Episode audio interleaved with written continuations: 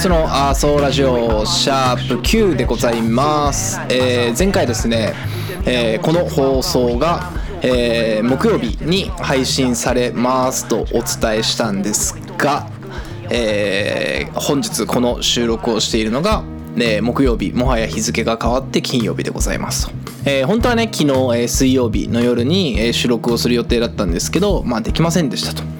えーまあ理由はお気づきでしょうが浦和レッズがですねあの川崎フロンターレに負けて、えーリーグ戦4戦勝ちがないと。でですねあのー昨日は勝ってたんですよ前半まで1-0で。で後半たった2分間の間に2点取られ逆転をされましたと久しぶりにねイライラしちゃってイライラしちゃってあのクッションをあの部屋投げまくってであのよくわからないこうシャドーボクシングみたいなのをベランダで始めちゃったりとかあのもう精神状態が異常でしたね昨日は。であのお酒も早々に飲んで9時に終わって9時からイライラタイムが1時間ぐらいあってそこからお酒を飲んであの12時にふて寝をするというあの、まあ、いわゆるねあの一昔前のあの巨人とか阪神が負けてあのブチギレるあのお父さんみたいなことをやってしまったんですが、えー、うんどうなんだろうね。なんで勝てないんだろうね。内容はいいんだけどね。はい、えー早速このテンションのまま Yahoo ニュースを読んでいこうかなと思います。もうほとんどあれだね。ロシアとウクライナの話かなと思ってるんだけど、まあ、意外意外とというかあの停戦協議は行われてるらしくて、まあ、どこまでそれが進んでいくのかっていうところはあるんですけどあの意外とこう我々の生活にもそのインフラ的なところにえっとあのなんだっけ石油とかねああいうところの値段が上がったりっていうので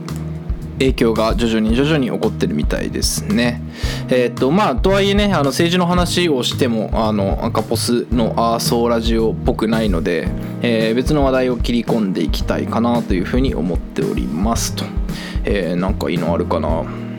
ああの焼肉屋がオープンしたみたいですね。あのホリエモンが言ったらしいですが牛宮城だっけまあ特にこれ以上は触れませんが。はい。あこれね。えー上司はカメラオフでワンオンワン面談。同期の顔も知らないリモート付け新卒1年目のリアル。へえまああのリモートワークいわゆるフルリモートって言ったり、えーするっすけど割と当たり前になってきてこう面接の時点からあのオンライン面談をしたりとか、えー懇親会ももちろんなかったりとかで、えっとまあ、入ってから同期の顔も知らないとかまあましてやカメラオフで上司とワンオンワンの面談をするなんてこともあるらしいと。へえまあね自分も週に1回多い時は2回ぐらいまああと朝早い時間と夜遅い時間は家でガーってやっちゃうんですけどうーんリモートの方があの作業環境がねあのパソコンのねスペックとかが高いからうんと正直そのガッと作業集中してやり込みたいとか今まさにその時期なのであのありがたいなと思いつつうんやっぱりなんかコミュニケーションの速さとかやっぱり顔色を見ながら話ができたりとか実際にそのえっとなんて言うんだろうな資料を見せながら話ができたりとかうんと資料って言ってもあのどうしても PDF 化できないものっていうのもあの業界的にねあったりするのでやっぱそういうものとかえっとやっぱどうしてもそのオンラインの打ち合わせだとあの同時に喋ることができないからあの誰かが譲り合って話したりしあのしちゃうしあのもともとシャイな人があんまり喋りづらかったりとかしちゃうのでなんだろうな。うまくやれる人はもちろんうまくやれるんだろうけどそこら辺の微妙な空気感というか、まあ、日本人らしい考え方かもしれないけどそういうのを含めるとやっぱりリアルで、えー、と事業推進をする方が、うん、実は圧倒的に早いなっていうのは思ってたりとか、まあ、かたや一方であの移動のコストがなかったりとか、うんとまあ、ノイノイズって呼んでるんだけどあの会社にね実際にこういるとあちょっとこれやってよとかちょっとこれどういう意味か教えてよみたいなのがあったりして、まあ、それもねコミュニケーションの一環であの自分にとってはあのめちゃくちゃコミュニケーションを取りたいという時にはそういうのはすごくありがたいんだけど、まあ、やっぱり何かに集中しなきゃいけない時にあのノイズになるっていうこともあの往々にしてありえるから、まあ、一長一短あるかなと思っていると。だから、えっと、自分は週に1回2回は明確にテレワークリモートを設けるようにしてもう作業を明確そこで確実に進めていくようなやり方をしてるんですけど、まあ、それがね全部リモートワークでしかも自分があのやれ誰かの下につかなきゃいけないとかあの教えてもらわなきゃいけないっていう環境になった時にやっぱあの気軽に聞けないとかいちいちズームつながなきゃいけないとかえー、スラックにしろチャットワークとかにしろそのメッセージツールが返ってくる時間待たなきゃいけないとかって考えるとやっぱそこのあの成長の進捗って遅くなっちゃうしあの弊害っていうのはいろいろあるんだなっていうのはこういうニュースを見たりとかあの自分もね今新卒の子がいたりするのでやっぱなんかあの彼女と話をしてたりするとそうだよなっていう部分がありますと。何の展開もない 話。はい。あこのえなこ超ミニのリクルートスーツに採用です似合う面接したいの声続々。えなこってあれですよね。あのコスプレイヤーの人ですよね。あんまり詳しくはないんですけどあのずっと疑問なのがあのコスプレをする人コスプレイヤーっているじゃないですか。でまあコミケとかであの写真撮影会が行われますみたいなのでそのコミケの後ぐらいにそれこそ Yahoo! ニュースとかでいろんな写真を見るんですけどなぜコスプレをする人たちってあの尻と胸があんなにでかいんですかね。あのすごく疑問でああんまり尻と胸が小さい人を見たことがなくてな尻と胸がでかいからコスプレをしようと思うのかなっていうそのコスプレをしてると尻と胸がでかくなっていくのかなっていうあれは不思議ですね。あの知ってる人いたら教えてほしいんですけど。はい。実はお酒が苦手の意外な芸能人トップ101位泉谷しげる2位サンドイッチマンの2人。3位友近。驚かないなあ出た。早稲田大学出身の意外な芸能人。その意外なのくだりは何なの、えー、1位箕輪遥ハリセンボ。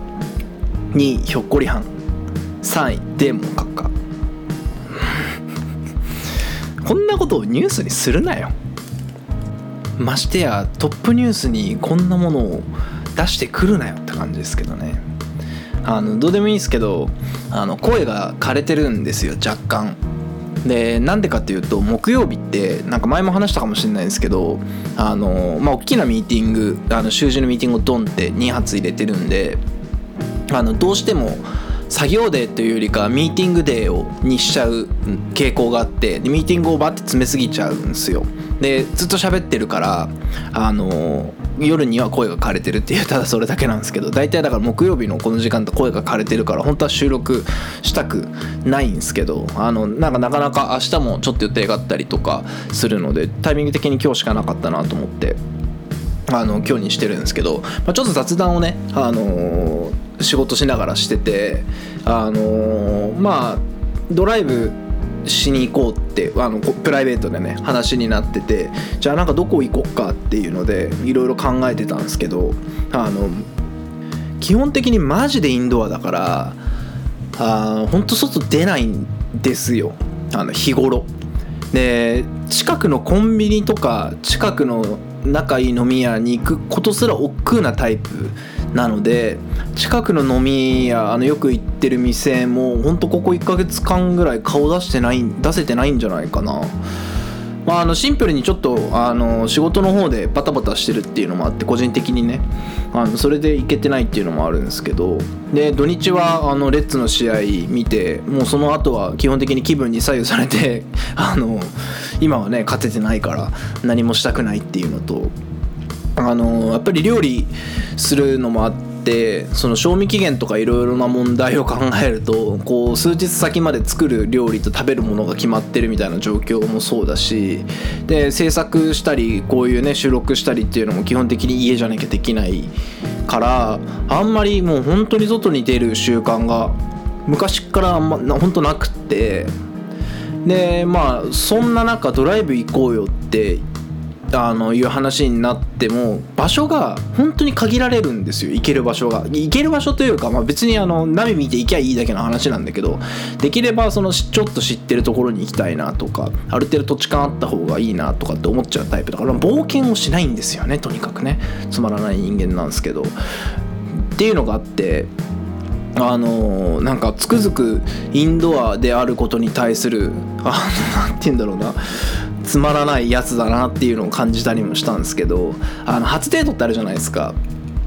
で基本的にもう本当にあの、まあ、初デートに限らず男の人にもあの男の人もそうだし女の人もそうだしあのそれが年上だろうが年下だろうが、まあ、仲良くなるそのきっかけというかツールって大体もう飲みに行く居酒屋とかあのご飯屋さんに飲みに行くっていうところをスタートにしてるからだから明確にその初デートというかどっかに遊びに行くっていうイベントが今までの人生遡ってもお酒を飲めない時期以外基本的になかったんですよ。で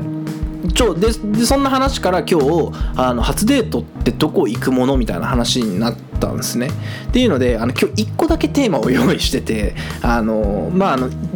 何 Google 検索で一番トップに出てきたあのもので行くんですけどあの初デートスペース場所で調べました。で初デート場所のおすすめ7選っていうのをちょっと見ていこうかと思います。あの自分も知らない情報がいくつかあるんだろうなっていう。はい。すごいっすね。初デートの場所の決め方。数時間かそれとも1日かけてデートをするのかを決める。そんなのさ まあいいや、えーお互いの自宅から遠すぎない場所を選ぶ。まあそうだね。で最初のデートは人混みなど騒がしい場所を避けて選ぶ、うんまあそうだね。そうってかそうしたいね。っていうかそもそも人混み嫌いだしね。はい決め方4食べ物食べに行きたいものを聞いてお店の候補をいくつか提案してみる。なんかそういうなんかテクニック的な話じゃないんだよな。お互いに行きたい場所やデートプラン出し合ってなんかそういうことじゃなくて場所はいどこに行けばいいんですか。ちょっと飛ばします。えーおすすめ1もはや人気ランキングナンバーワンスポットもいる映画館。うんそうだね。カップルシートを用意してる映画館もあるんだ。へえ共通の話題があることで会話に困らない。これはよく言われることですね。あの超俺様理論で映画館にあの自分は初デート行ったことがないし多分今後も行かないんですよ。でなんで行かないかというとあの映画館に行くって2時間ないし3時間の映画を見た時に2時間3時間ってお互い会話がないじゃないですか。で終わったらその会話をするじゃないですか。でそうするとあのお互いのそのベーシックな情報って基本的に出し合わずにあの映画のこのポイントが良かったねっていうその、えー、共なんだろうな共通の話題の中から、えー趣味とか、えー興味とかが一致するポイントを探すっていう、えーなんだろうな2人のバイブスの高め合いみたいだと思うんですけどあのなんかもう俺はそんなのいらないと 毎回言っててあのそもそも2時間映画見てるぐらいだったら2時間俺の話聞いてくれっていうタイプなんですよ。何もこういうこと言いたくないんですけど あのこういう場でね。っていうタイプなんで映画は絶対行きませんと。はい、えー初デートおすすめにお互いに動物が好きなら動物園。うん。だからそのなんだろうな。もちろんね格好もね動物園に行くような格好しなきゃいけないとかもあるんですけど動物園って難しいよね。なんだろうな。前回か前々回あの地球の話の時に話したと思うんだけど自分はあのいろんな見方をしながら動物を見ちゃうからあの自分知識のある範囲とか分かんなければすぐ携帯で調べてああそういうことなんだっていう風にあの興味の向くその角度が全然違うから動物によって。でその視点でいろんなものを吸収してああそうなんだっていう話をパッてしたいタイプだからシンプルに動物が楽しいとかになってきしちゃうとなんかやっぱズレ若干のズレが生じるのかな。あのなんか俺に当てはめてるけどまあ別にあの知りたいって言ったらそれだけだから進めていきます。はいおすすめ3ゆっくり会話を楽しむならおしゃれカフェがおすすめ。あのー、なんだろうな。別にあの否定を全部にしたいわけじゃないんだけどカフェってめちゃくちゃ苦手なんですよ。あの意中の人に限らずあのカフェにいるというあの誰かとカフェにいるという行為がすごく苦手でなんだろうねタバコを吸うからなのかな。今もうカフェってほとんどタバコ吸えないじゃないですか。であの飲み物一杯で会話をし続けなきゃいけないっていうあの感じがどうも苦手でやっぱなんか酒くれよって思っちゃうしなんか酒に逃げてるかって言われると多分そうでもないんだけどなんかなんだろうななんでなんだろうね。カフェにいるというこうじっとしてらんないんだと思う。多分なんか多動症じゃないんだけど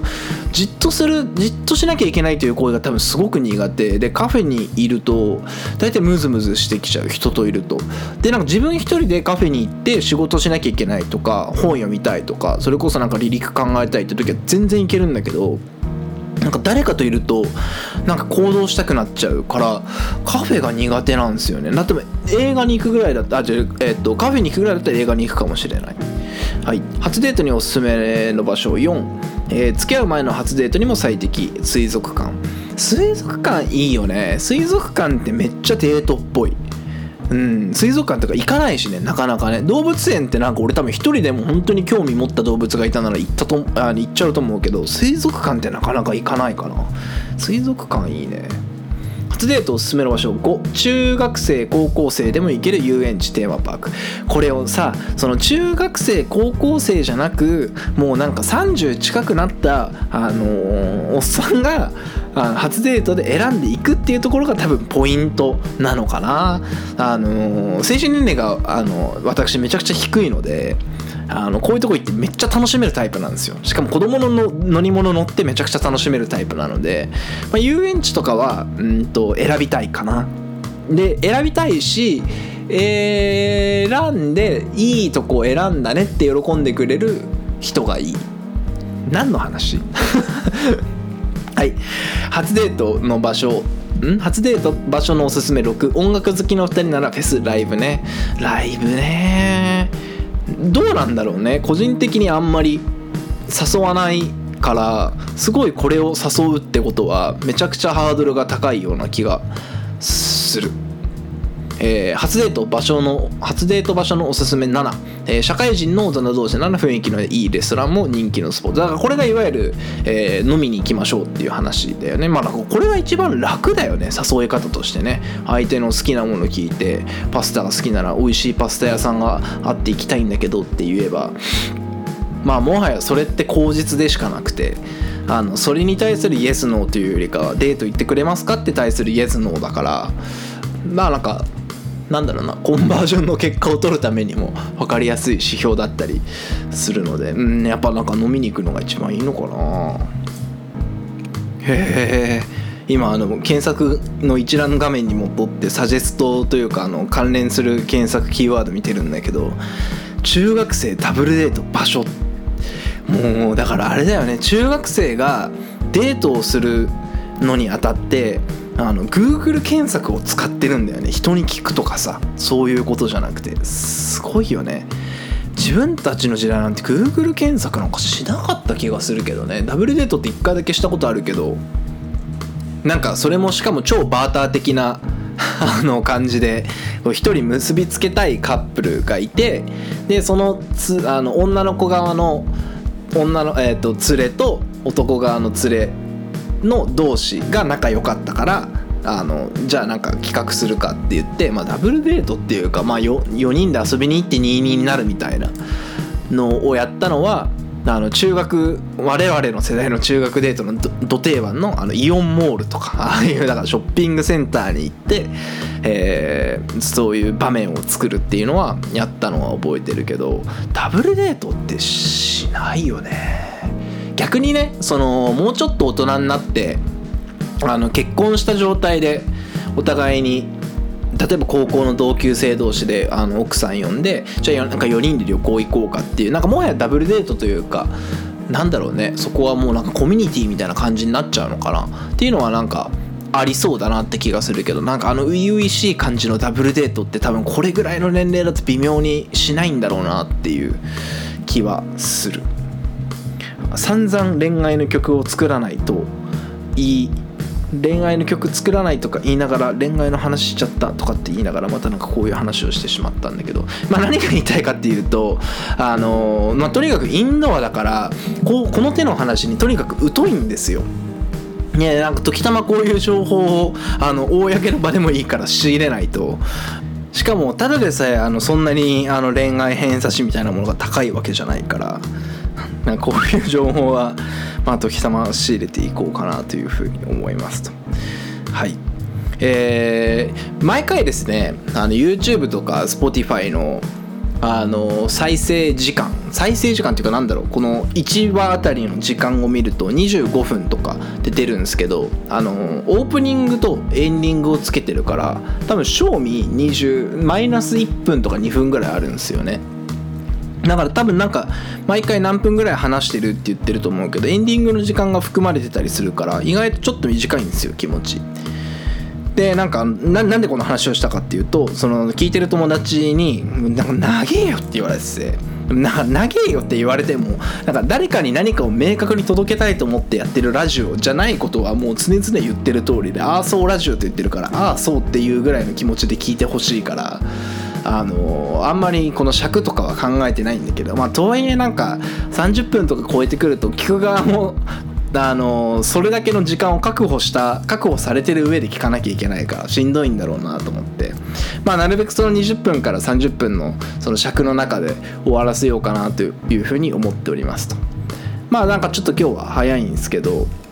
あのまあ、毎回お伝えしてる通り、あのこのラジオにね対するお便りとか、えー、質問とかこのテーマで喋ってほしいとかっていうのがあれば、えー、じゃんじゃん、えー、メッセージとか、えー、LINE とかメールとかいただければなというふうに思ってます。えー、あとね、えー、こちらも毎回お伝えしておりますがアクボスと一緒にそのヒップホップの活動をしたいとか、えー、っていう方も、えー、随時募集してますので、えー、身の回りの方、まあ、もしくはご自身が一緒にやりたいと思ってる、えー、方がいらっしゃいましたら、えー、ご連絡いただければと思います、えー、我こそはという方はですねあのこのラジオにあのぜひ乗り込んできていただいて、えー、一緒に話をするみたいなことも全然ありだなと思ってなんかあんまりそのなんか同じこう熱量でやりたいとか、えー、そういうのではなくって楽しいなんか、まあ、楽しいことを一緒にやっていこうというなんか嘘っぽいっちゃ嘘っぽいんだけどまあなんか遊びながらあとなんかそんなにこう明確な目標を目指してというなんかそういう感じではないのでその温度感でなんかあのわちゃわちゃしながら一緒にいろんなことやれればいいなと思ってるんで、えー、まああの応援してくれる方はこう適度に入り込んできていただいて一緒にやっていきたいなっていうふうに思ってるんで引き続きお願いします、えー、ついにですね次回が、えー、シャープ10記念すべき10回目ということになりますが、えー、特に10回目のテーマも決めてないないので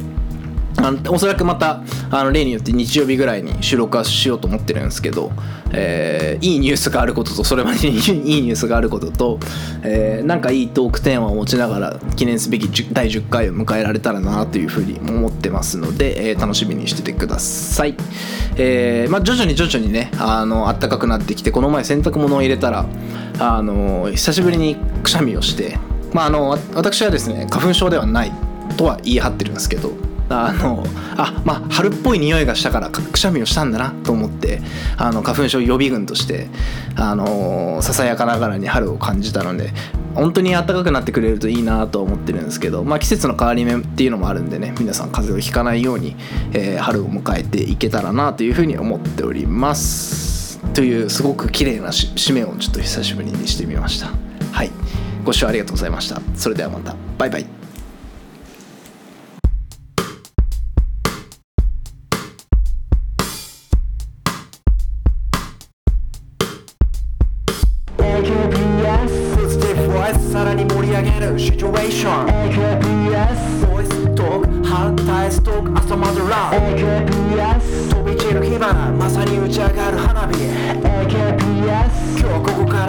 stable situation. Yeah, no basta, to man around 勢い。余ってスクショ撮る練電車想定内朝の。手たらく見てみな本日はほらお日がらむよくよくよなんてしてる暇はない。だってすでにも時間がない。おもむろに取った服は似合わない。ダサい。スタートから不安苦笑い。そばで見る P も愛想笑い。遮る往復の。ゴリガと愛の。形間近やまだ週半ば水曜一方デスクたまるタスク型投げ出したくなるい。っそ負け続きの。泣き顔まるで春うららしゃねえな手押し上げ方の。力力抜いて広げるこの翼豊かに所持する資源は連なる金には変え難い絶え間ない人の往来鈍らす感情の負の連鎖食らす煙とともに吹かす願いよりも文字のモチベーション雨音が奏でる音調余白本性の始まりとしよう、uh AKPS ポジティブボイスさらに盛り上げるシチュエーション。AKPS トーク反対ス。トーク朝までラブ AKPS 飛び散る火花まさに打ち上がる花火 AKPS 今日ここからポジティブシチュエーション。言いたいこと貯めて吐いて汚ねえ煙と吸って吐いて今日も行ったり来たり。繰り返して引きずった笑顔また試して今となっては過去の名シーンまだ有効だったっけ消し印何度も何度もあえいでそして何度も何度も叫んだ。名刺に刻まれた名刺に頼ってその画面からじゃ見えん情勢。それでもいいならそれでいい。足りねえから借りて余計に教えてやるから。